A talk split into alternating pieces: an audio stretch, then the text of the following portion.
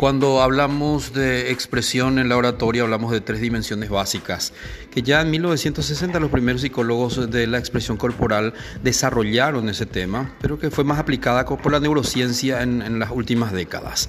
El 55% de lo que decimos en público depende de la expresión corporal y llámese esto imagen, llámese rostro, brazos, el movimiento del cuerpo, la postura, la mirada, todo ello tiene que ver con el 55%. Tan solo el 37 y 38% tiene que ver con la voz.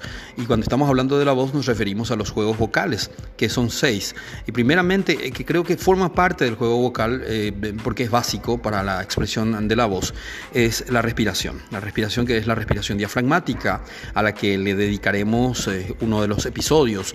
Luego viene la dicción, que es el decir bien, el expresar bien las vocales y las consonantes, unirlas y articularlas especialmente.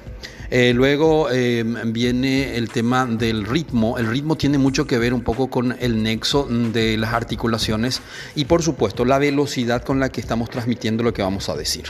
Luego viene la entonación. La entonación eh, vamos a estar hablando y dedicando un episodio especialmente a la entonación. Luego tenemos la modulación, la impostación y finalmente también si queremos eh, agregar a un episodio más, un elemento más al juego vocal, va a tener que ver con el flow, o sea, el ritmo de la voz que vamos a tener que utilizar en cada tipo de expresión.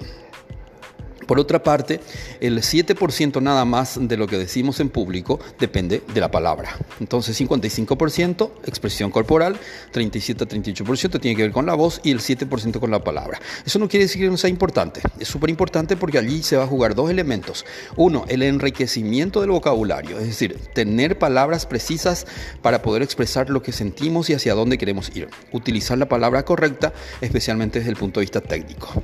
Y al mismo tiempo ser precisos en el lenguaje cuando vamos a hablar. Por ello hablamos en, esta, en este episodio de los tres elementos, las tres dimensiones en la expresión oratoria.